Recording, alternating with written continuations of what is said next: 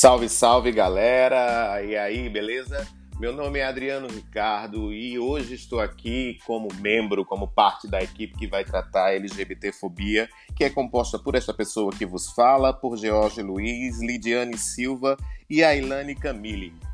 Nós trataremos esse tema polêmico, controverso e que gera tanto sofrimento ainda nas pessoas à luz da psicologia social. Para tanto, escolhemos um, um filme que vai trazer um pouco de como aconteceu, de como surgiram essas paradas da diversidade. E aí o filme é nada mais nada menos que o Stonewall, onde o orgulho começou.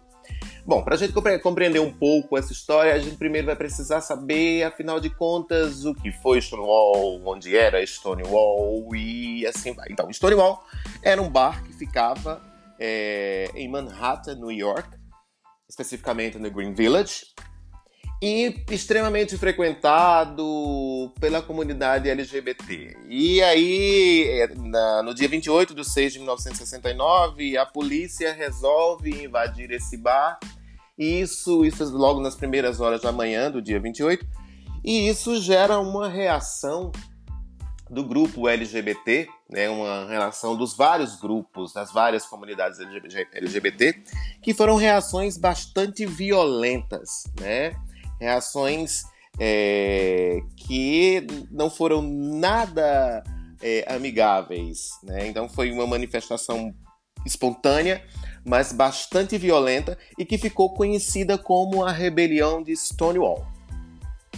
E aí onde é que entra o filme, né? A obra de ficção, onde é que isso traz? Então, primeiro o filme nos apresenta o jovem Danny, que é do estado ou da, do interior dos Estados Unidos, um lugar chamado Colômbia, e que ao longo da sua vida lá na sua terra, no, no, interior, ele vivia um romance, um envolvimento clandestino com um amigo né, de infância. E um certo dia ele é flagrado fazendo sexo oral no amigo.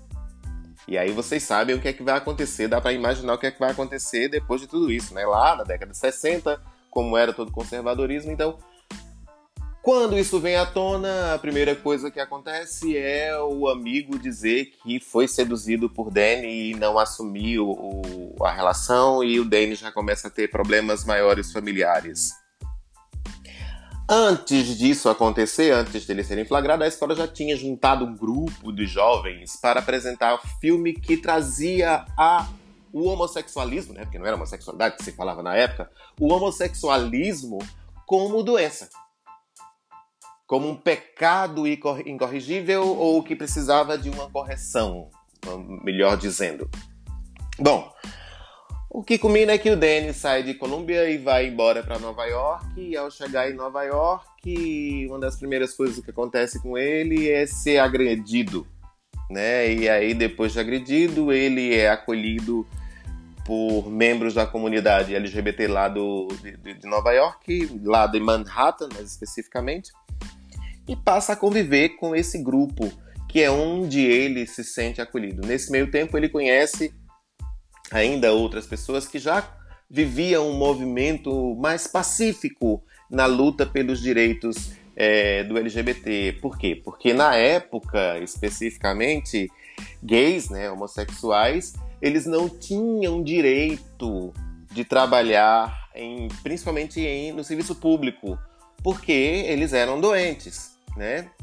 E uma coisa curiosa, né? as lésbicas elas sofriam um preconceito muito maior.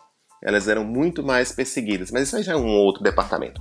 Bom, mas na verdade o que é que a gente vai trazer é a partir do olhar da psicologia social. Né? Então a psicologia social vai nos trazer alguns conceitos importantíssimos que possibilitam debater e conhecer ou falar sobre é, essa temática. Então, a questão da, da comunidade e cultura, as percepções sociais, como se dava a, a, comunicação, né? as mudanças de atitude, por exemplo, a rebelião de Stonewall pode-se dizer que é uma atitude, né? uma reação a todo aquele preconceito, aquele conservadorismo que impedia que os homossexuais tivessem uma vida profissional, construíssem uma carreira profissional, né? E aí é, a rebelião ela começa, ela passa a ser uma reação, mas logo logo ela se transforma numa atividade de que, que tem como é, é, perspectiva mudar toda essa realidade. Então primeiro vem a reação, né, e aí a gente trabalha bem essa questão de atitude. Atitude, a primeira atitude do grupo é reagir contra aquela invasão. Em seguida, vamos o que? Transformar essa reação num movimento que vai culminar nas paradas da diversidade, ou paradas LGBT, ou parada gay, como queiram chamar, é, que vai transformar, ou tem, como tem pro, é, é, perspectiva, ou, ou fundamento, ou propósito, transformar esse olhar, modificar esse olhar e promover né, a ampliação de direitos à comunidade LGBT. Como nosso foco aqui é, é o, o, o homossexual, claro.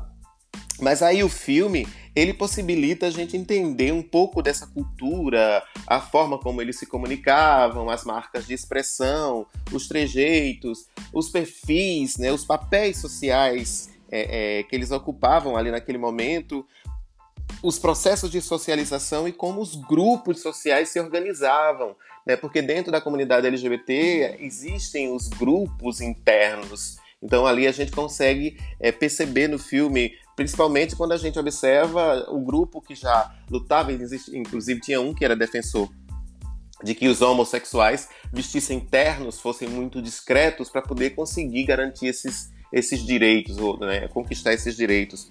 E o, o grupo que faz a, a, rebelião é totalmente, totalmente avesso a esse perfil e buscam se afirmar da forma que são, né? do jeito que, que, que, que, que acreditam que é melhor, o melhor caminho. E aí esse é o grande diferencial e isso é o que causa essa, essa rebelião. Né? Essa é a grande é, contribuição do, do, da rebelião de Stonewall. Aí à luz do desenvolvimento, né, a gente observa é, o quanto o, o adolescente, né, a gente pega o Danny especificamente, até porque, e outra, assim, é o Danny, mas também existiam outros adolescentes ali que estavam vivendo, né, que viviam à margem.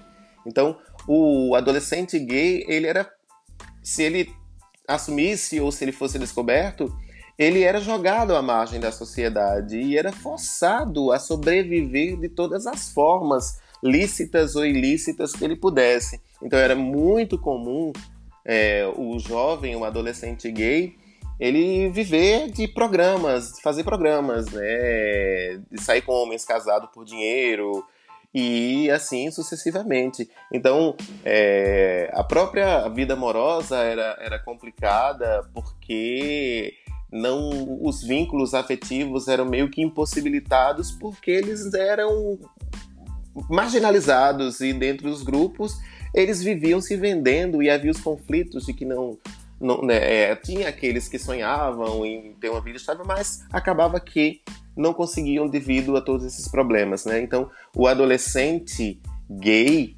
é, naquele contexto da década de 60, né, especificamente final de 69, que é o que nós estamos é, abordando, é, ele vivia uma situação bastante, bastante delicada. Como hoje ainda, né? A gente pega lá, essa é a década de 60, mas hoje, em pleno século XXI, ainda encontramos famílias, ainda encontramos comunidades que pensam, que pregam o mesmo olhar que se, vivi, que se vivia, não é a forma que se compreendia é, a homossexualidade, que na época era homossexualismo, é, lá na década de 60, né? E aí a gente tem as sérias consequências, né? É um número é, elevado de, de, de suicídios, é, de marginalização, de pessoas na rua que foram jogadas pela família porque não aceitam a sua orientação sexual.